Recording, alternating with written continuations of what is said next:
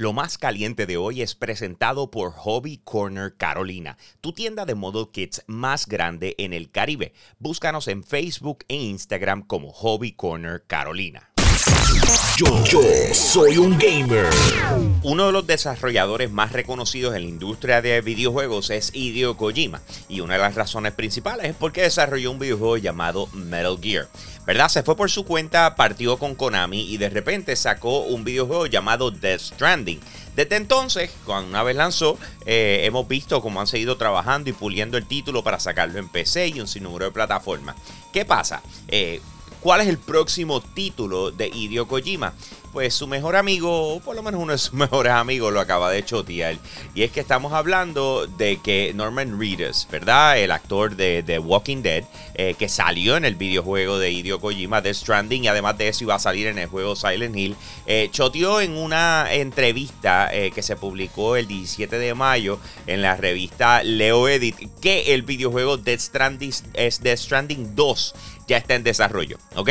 Así que cómo reacciona Hideo Kojima, pues sube una foto eh, con el, bate que el bate lleno de alambre púa que sale en la, en la serie de Walking Dead eh, y básicamente como si le fuera a meter por la cabeza a Norman Reedus y le dice, mira, vete, vete a tu cuarto, mi hermano, vete a tu cuarto. Y obviamente es un chiste, pero a la hora de la verdad, pues reaccionó a lo que él eh, habló. En otras palabras, lo que se espera entonces será una confirmación más adelante, o sabrá Dios, durante este fin de eh, durante este verano en el Summer Game Fest. De entonces lo que viene siendo Death Stranding 2. Bueno, hay un videojuego que ya salió, eh, ¿verdad? Que ha tenido un, auge espectacular, que es The Witcher 3 Wild Hunt. Por supuesto, hemos visto la serie en Netflix y de repente, pues, la gente ha, ha regresado el título en varias ocasiones, ¿verdad? Pero ¿qué pasa? Que nos estamos preparando para recibir lo que viene siendo la remasterización para PlayStation 5, Xbox Series X y S. ¿Qué pasa? Eh, una de las cosas que también tenemos que recordar, y esto es de las cosas que han estado confirmando, es que vamos a tener un contenido descargable adicional eh, para cuando lance este título en otoño de este año. Eh, y cuando vamos con adicional, recuerden que cuando tú lanzas un videojuego, digamos, tú le estás dando apoyo durante uno, dos, tres años, dependiendo del estilo de juego, pero en el caso de un juego de historia, tú vas sacando contenido durante este espacio de tiempo a lo que vas preparando el próximo título. En otras palabras, mantienes la gente conectados contigo jugando. Pues, ¿qué pasa? Después de, qué sé yo, siete años, un montón de tiempo desde que este título salió, ellos decidieron y dijeron, ¿saben qué? Con este nuevo lanzamiento nosotros vamos a asegurarnos de no solamente las personas que ya lo tienen, sino los nuevos que adquieran el título eh, para estas plataformas de nueva generación. Vamos a tener un contenido nuevo que va a estar basado en lo que es la serie de Netflix, ¿ok? Eh, ya se espera atuendos, armas y otro tipo de complementos, pero no se ha dicho específicamente qué. Lo único que va a ser parte de, eh, es como un regalo, hasta decirlo de cierto punto, ¿verdad? Para aquellos fanáticos que han continuado disfrutando de lo que es este título y obviamente regresarán a él en The Witcher 3 Wild Hunt en el momento en que esté disponible para la nueva generación de consolas. Bueno, nos estamos acercando al verano y regularmente todos los que somos fans de la industria de videojuegos pues estamos muy emocionados porque por costumbre en verano es donde se anuncian las cosas espectaculares. Regularmente se hace a través del E3, que es el Electronic Entertainment Expo, la conferencia de videojuegos más importante del mundo, eh, pero sin embargo, a consecuencias del COVID, pues este año no se va a dar. Eh, regresa el Summer Game Fest, va a ser el 9 de junio. Esto lo hace Geoff Keighley, que es el productor eh, de los Game Awards, ¿verdad? Y este año le está diciendo, miren, vamos, a, vamos a darles una perspectiva de lo que va a suceder. A diferencia del año pasado, que hubo un montón de espectáculos, ¿verdad? Eh, y de repente conferencias que se anunciaron, como decir la de Take Two, la de Capcom, Square Enix, y etcétera. Eh, ellos en realidad no estaban listos para tener una conferencia. ¿Por qué? Porque los anuncios no cargaban eh, el peso como para tú decir, mira, puedo estar una hora completa hablando de esto. Así que literalmente lo que están mostrando es que los eventos third party se van a reducir a lo que es el evento Summer Game Fest y por ende los anuncios grandes y fuertes los vamos a tener durante ese día, 9 de junio, a las 2 de la tarde donde se va a presentar absolutamente todo y entonces pues eh, haciendo que los anuncios de verano sean un poco más cortos pero sin embargo más precisos, que es lo que la gente quiere, es conocer exactamente lo importante y pues el resto lo puedes tirar en comunicados de prensa y se va filtrando poco a poco. Más detalles al respecto los tenemos para ustedes a través de la plataforma de Yo Soy un Gamer. Así que te invito a que nos busques en cualquier red social, así mismito como Yo Soy un Gamer. Y tú vas a estar al día con lo último en videojuegos. A mí me puedes conseguir en mi cuenta de Instagram como Hambo Puerto Rico. Todo junto. Hambo Puerto Rico con H al principio. Y con eso lo dejo, mi gente. Aquí Hambo. me fui.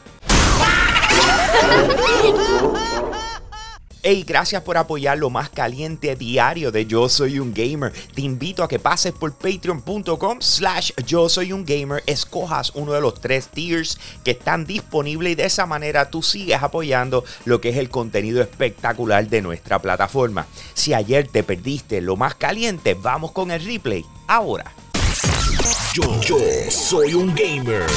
Una de las cosas que ha hecho tan popular a Fortnite es el hecho de que han podido eh, llegar a unos acuerdos con diferentes compañías, como decir Marvel, eh, ¿verdad? Cuando hemos visto todas las integraciones con sus superhéroes, al igual que DC. También con Microsoft y Xbox, con esto de Halo, Gears of War, eh, Sony con Kratos, qué sé yo, mano. Han, pasado tantas cosas dentro de Fortnite que simple y sencillamente a cada rato sacan algo espectacular y uno dice, ya, deja volver para atrás. Ok, pero ¿qué pasa? Ellos están diciendo nuestras integraciones y nuestros crossovers eh, con plataformas de videojuegos eh, van a continuar. Y el próximo, aunque no ha sido anunciado todavía por Epic Games, pero sin embargo ha sido sí ya anunciado oficialmente en otras plataformas, eh, es con Pac-Man.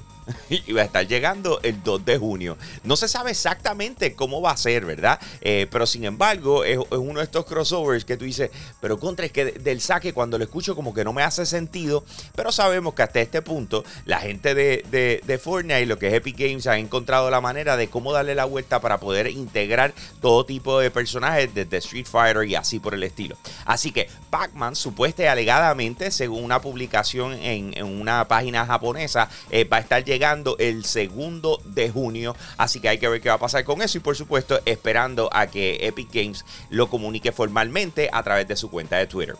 Hace un tiempo les estuve hablando de Netflix y su deseo por incluir los, videojuegos dentro de su plataforma, a tal nivel de que compraron desarrolladoras de videojuegos y toda la cosa.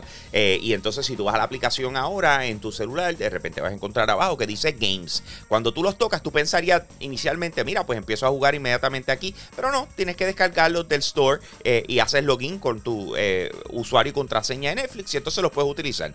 Pero ¿qué pasa? Que Netflix no es el único que esté interesado en incluir videojuegos dentro de su plataforma. Ahora es TikTok y estás llevando a cabo unas pruebas en Vietnam eh, para luego entonces lanzarlas alrededor del mundo, integrando videojuegos. Lo que pasa es que ByteDance, que son la empresa matriz de TikTok, eh, ellos ya han explorado el mundo de los videojuegos. De hecho, son dueños eh, de diferentes plataformas, incluyendo lo que es Pixmain y Nuverse. Así que a la hora de la verdad, ellos pudiesen incluir esto sin ningún problema porque ya tienen videojuegos lanzados. Así que es cosa de tiempo de ver cómo lo van a integrar, cuál es la forma correcta de hacerlo. Ellos ya lo han probado, han trabajado con, eh, con diferentes desarrolladoras y por ende esto hace sentido ya que están buscando expandir y retener la gente eh, mientras estén ahí. Así que a lo mejor lo que vimos en un momento, como lo que fue Disco Loco 3D eh, de parte de la gente de Singa dentro de TikTok, pudiese ser el comienzo de muchas otras cosas. Si llevas jugando videojuegos desde hace un tiempo, lo más probable es recuerda lo que Activision hacía con los videojuegos de Spider-Man.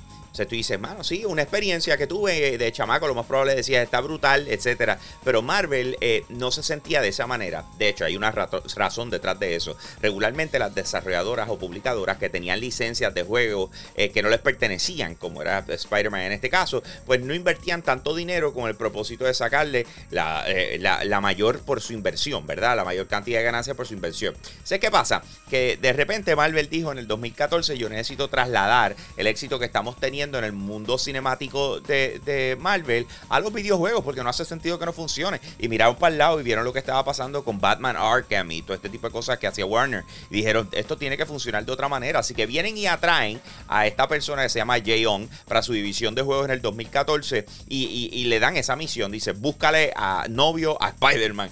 Y literalmente eso fue lo que él hizo. Trató con Microsoft primero. Y Microsoft le dijo, no, gracias, estamos enfocados en nuestra vuelta acá, nuestros juegos, Halo, Gears, etcétera y fueron a donde Sony. Y Sony dijo, ¿sabes qué? Eh, me gusta, me gusta, vamos a darle. Voy a meterle 40, 50 millones de dólares y lo que vamos a hacer es que vamos a poner un estudio con quien tenemos historia. Vamos a traer Insomnia Games para acá y vamos a trabajarlo juntos. ¿Y qué pasó? Pues entonces tenemos Marvel Spider-Man y lo que es Marvel eh, Miles Morales. Así que a la hora de la verdad eh, le fue espectacular, pero tuvieron que sacárselo de las manos a Activision porque le estaban embarrando feo con Spider-Man. Más detalles al respecto los tenemos para ustedes a través de la plataforma de Yo Soy un Gamer. Así que búscanos en cualquier red social. A mí me consigues en Instagram como Hambo Puerto Rico. Y con eso lo tengo, mi gente. Aquí Hambo, me fui.